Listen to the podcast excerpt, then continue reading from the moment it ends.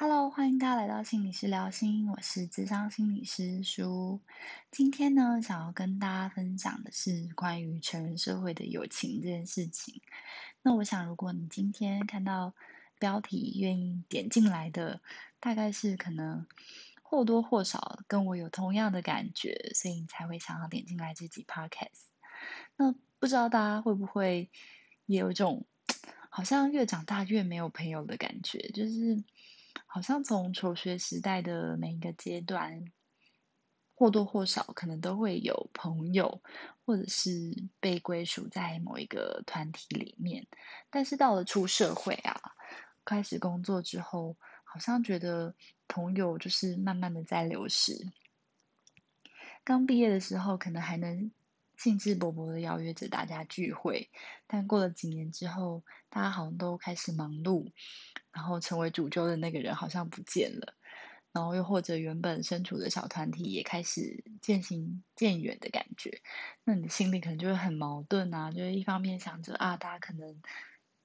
工作忙碌，家庭很忙碌，所以才没有时间聚会，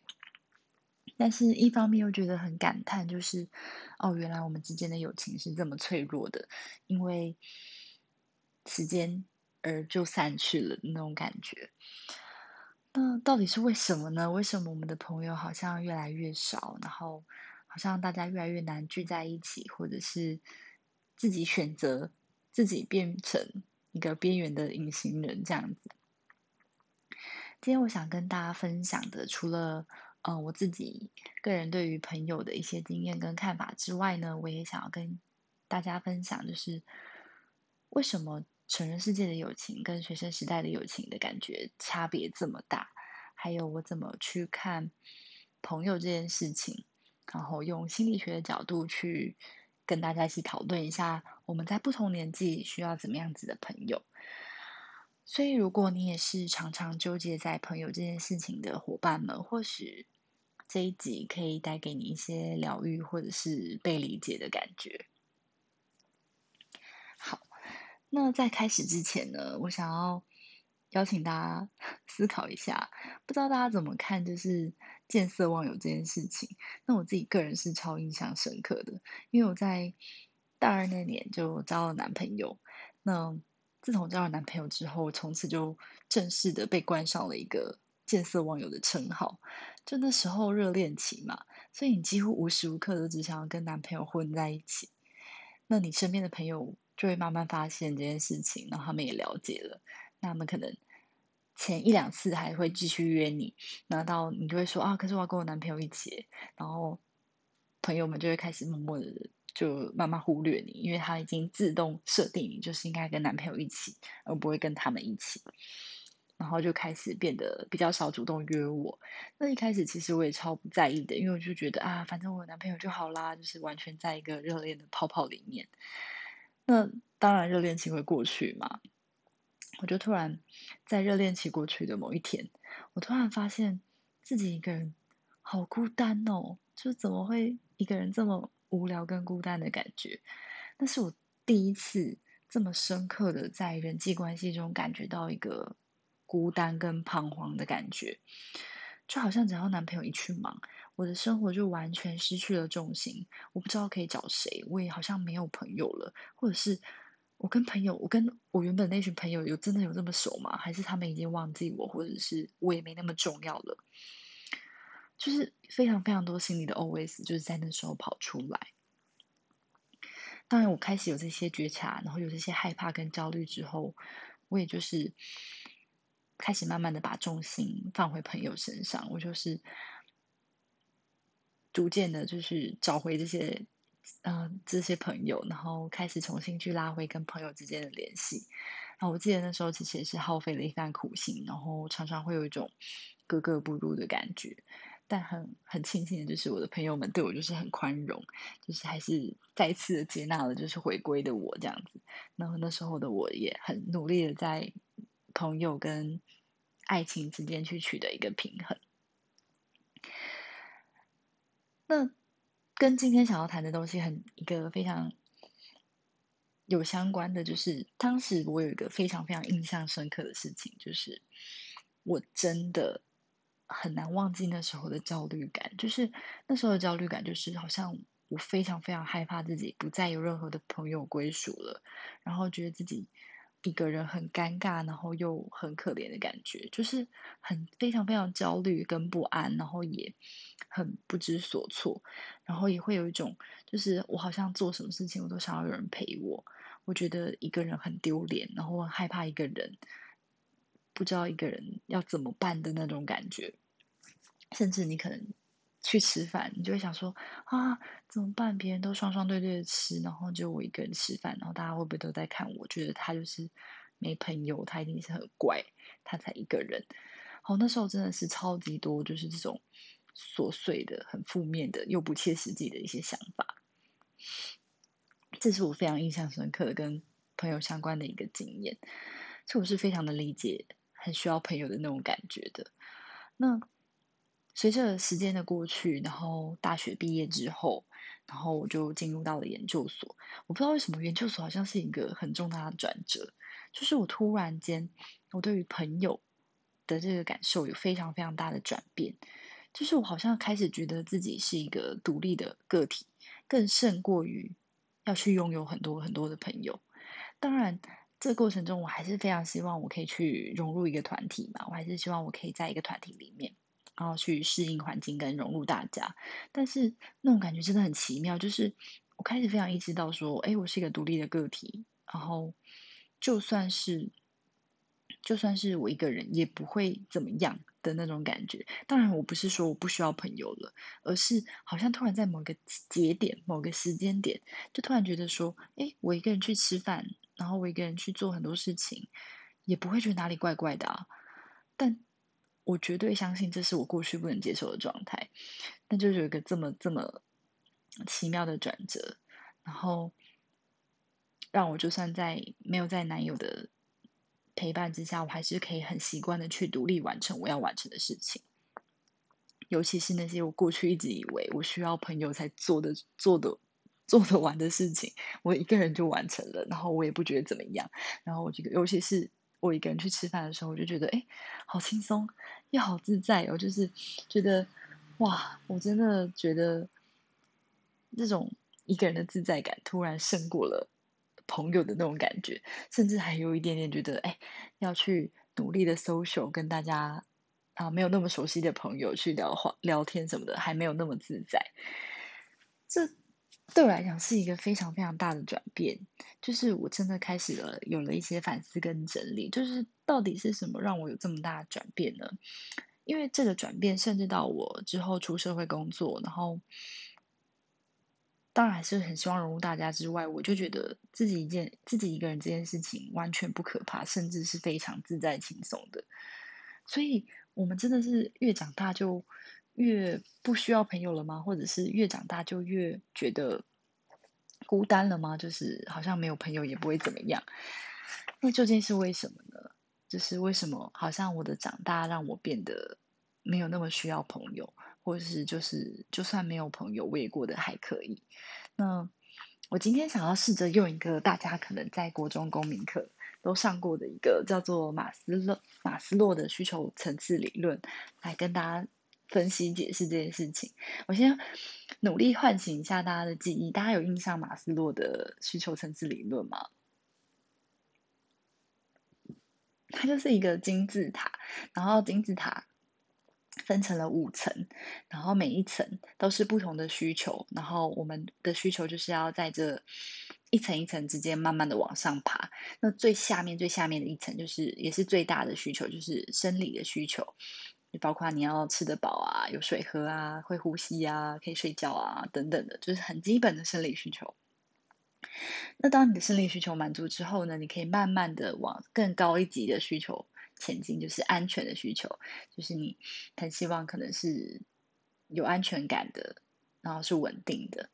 OK，那当你的安全需求满足之后呢，你才可能再继续往上面的一层需求是社会需求，就是各种关于。情感啊，爱与隶属的需求，就是各种你希望爱情，渴望友情，你希望你隶属在一个团体的一个社会归属感的需求。那当这个需求满足之后呢，你可以在更往上的就是一个尊重的需求，就是你很希望受到尊重跟肯定。然后最上面金字塔的顶端呢是自我实现的需求，就是你可以非常有效的发挥你的潜能，实现你的理想。那我想大家可能或多或少在嗯过去的课本或者有听过这样子的一个需求层次理论，就是每个人生而为人，我们都会去满足这五个需求，然后每达到一层之后，才有机会去思考更上一层的需求。那在这个需求之外呢，我想跟大家再分享一个，除了我们每个人都要一步一步去满足需求之外，其实这中间也是考量到我们的年境的增长跟发展的。怎么说呢？大家可以试着想想看，当你是婴儿的时候，你最需要满足的就是非常生理上的需求嘛，就是你总要有足够的水啊、食物啊、睡眠啊，你才能不死掉，你才能好好的活着。所以生理需求就是变成最重要的一件事情。那直到我们慢慢长成了一个青少年，那相对起来，生理需求可能就不会是第一位了吧？因为我们可能已经有稍微有能力可以去找东西吃、找水喝，然后累了会睡着。那这时候我们可能会开始期待更多一点点安全上的需求。我们会希望我们的生活可能是有秩序的、有安全感的、是被保护的。然后是稳定的，你不会随时担心哦，可能哦要一直搬家，一直要可能一直有很大的转变，然后会有一种随时都要崩塌的那种感觉。所以我们可能会慢慢的去满足我们的安全感的需求。青少青少年之后的我们可能会慢慢长大，变成一个小大人，变成了一个高中生、大学生。那这时候我们可能就会非常直接、直接的感受到我们的爱与隶属，也就是社会需求，就是我刚刚说的，我们会很渴望友情啊，渴望爱情啊，渴望一个归属感啊，一个团体跟归属感的感觉。那我们会希望可以在我们的生活当中找到一个很稳定又很可靠的关系。所以，通常在这个小大人时期的高中生、大学生，我们我们通常会把我们的友情看得最重最重，因为这时候的我们就是隶属在这个阶段嘛，就是我们很需要一个爱与隶属的需求，你很渴望可以有一个人陪伴你走下去，有渴望有一个人可以跟你发展亲密关系，你渴望可以在一群朋友当中是重要的，所以在我们这个小大人时期。社会的需求、爱与归属的需求是我们最重要的。这也是为什么我们总会觉得，我们好像在这个求学阶段，尤其是高中、大学的时候，朋友对我们来讲几乎就是一切，几乎就是好像生命中最重要的事情。然后，如果你在大学里面是边缘人，或高中是边缘人的时候，就会真的很痛苦。就是这时候是真的、真的需要同才的，更胜过其他需求的。OK。那有关于这部分，就是哎，就是在这段时间很难被满足需求，然后甚至在这个青少年时期有被霸凌的经验的，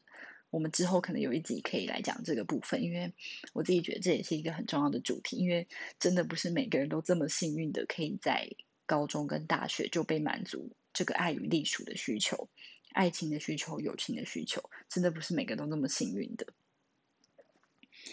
OK，那这个小大人的高中生、大学生的我们，直到慢慢出了社会，出了社会，我们就开始有了工作嘛。那通常有了工作之后，我们其实整个需求的发展也会继续的往前进。我们会希望我们在工作中都是被肯定的、被尊重的，能力上是可以被肯定的，人的价值是可以被尊重的，所以或者是是一种被人相信的感觉。所以这时候我们的。被尊重需求就会被放的比较大，比较大，就是相对于刚刚的可能，嗯，小大人时期的我们很重视爱情友情，那这时候的那个受到尊重与肯定，可能又是被放大的一个需求。那在工作了几年，可能真真正正式的成为一个大人了，我们都很渴望可以自我实现嘛，我们都希望可以在我们的位置上发光发热，去发挥你的潜能，去实现你的理想，去做一些自己真的想要做的事情，然后达到一个自我的实现。那这时候，自我实现的需求就会变成你生命中又更加重要的一个需求了。OK，所以刚刚讲的就是这几个需求，其实是真的就是我们每个人的不同人生阶段会想要去更努力达到的一个目标。当然，不是说你自我实现需求达到之后，你就不需要生理需求了，而是下面的需求都满足了，你才有办法慢慢的往上爬，才有去机会去思考上一层的需求。但大家会发现一件事情啊，我们的时间跟力气是非常有限的，所以当然你越往上满足需求，比如说你今天都把力气花在自我实现的需求，你都把力气放在可能希望被尊重、被肯定的需求的话，你当然你的爱与归属感、你的社会的需求就会稍微的降低一点点，你就会觉得，哎，我有满足就好啦。我已经有满足到，我还蛮满意的，我就可以慢慢往上了。你不会再把那么大的重心点放在前一个需求，所以这也是我来理解说为什么我们长越大，好像朋友越来越少的一个很重要的原因，就是因为我们把很多的力气都放在更重要的需求上面啦。我们就是把力气花在可能我们的工作上，希望被肯定、被尊重，然后放放在我们自己身上。然后我们需要自我实现，去实践自我价值等等的，所以那么理所当然的，我们的社会需求当然就可能花的力气跟时间就没办法这么多了。那就或者是你就会觉得啊，已经有被满足就已经很好了。那这个已经有满足就很不错的，通常都会是婚姻啊、家庭啊、孩子啊，就是。你的爱与力、爱与归属的需求，可能就会把焦点都放在你的伴侣身上，或是你的家庭跟孩子身上。那这时候，你看，朋友被分到的需求又更少一点点了。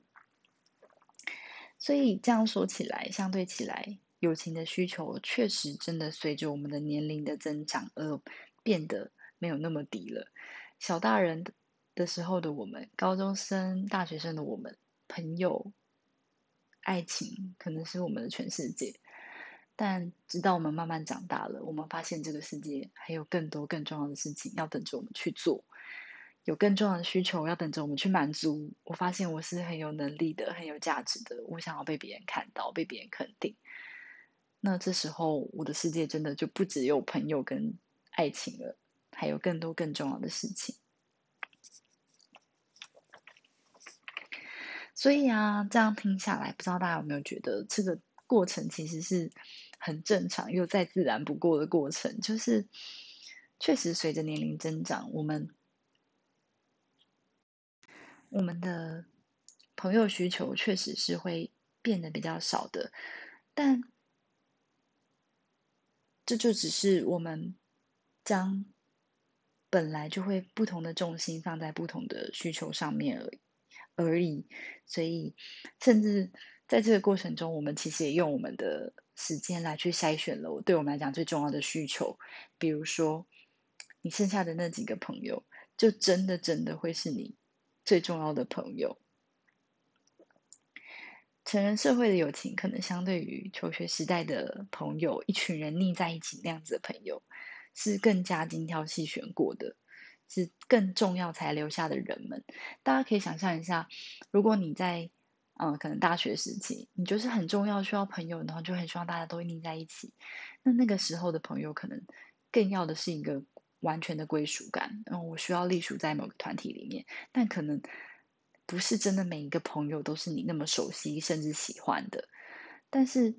成人世界的朋友是怎么样？是。我没有在那么一定需要隶属在某个朋友圈里了，我已经有更重要的需求需要满足了，所以我留下来的朋友都是我真正精挑细细选，然后去留下来很重要的朋友。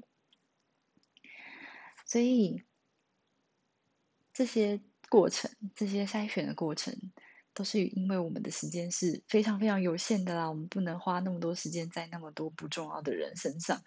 我们愿意花时间的都是对我们来讲最重要、最重要的人。我们只能把我们的力气花在最重要的事、人、事物上面。所以，大家不管你现在是在哪个年纪，有可能你现在就是正在一个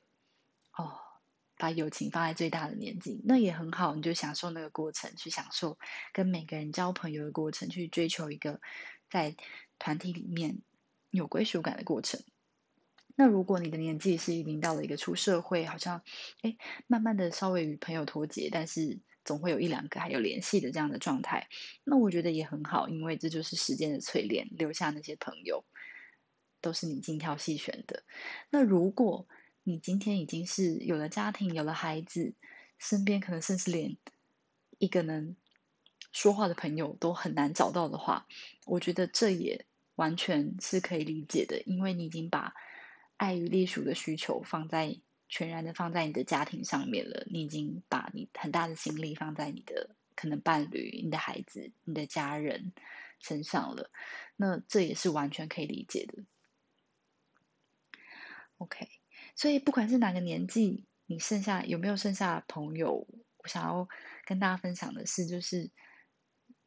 我们都不是更孤单的，我们并不是因为越长大而越孤单，而是我们有更多的选择，跟我们有更多的想要做的事情，所以因为我们的时间跟力气有限，所以我们只做我们最想要做的事情。尤其啊，你可以可能会发现说，哎。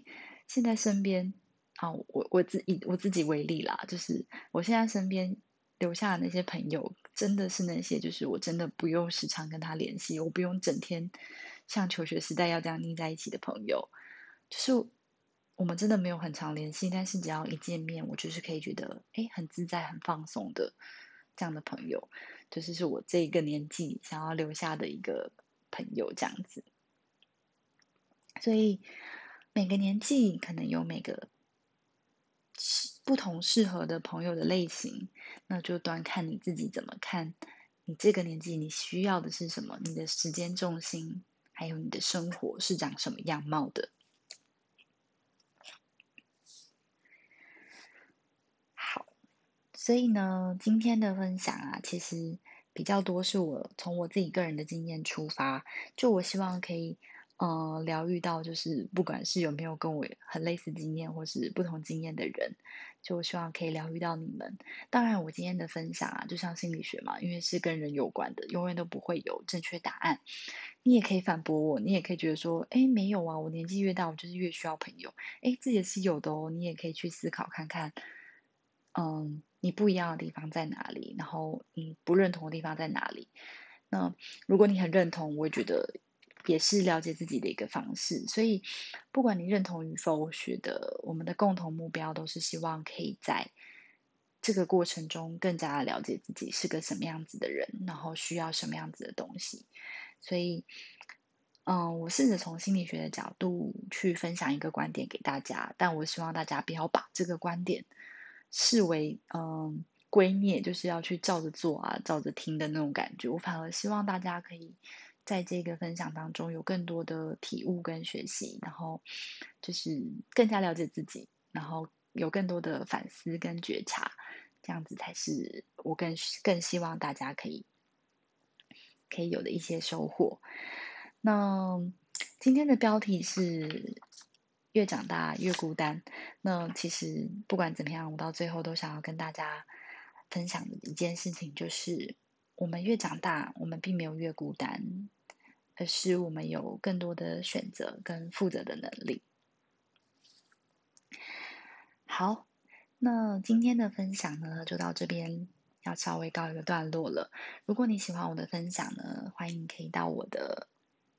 IG 追踪一下我。然后，呃，如果可以的话，就希望你可以啊，如果是 iOS 系统的话，可以在。Apple Podcast 上面帮我做一个五星的评分。如果你是用 Spotify 来听的话，也可以在上面帮我评分。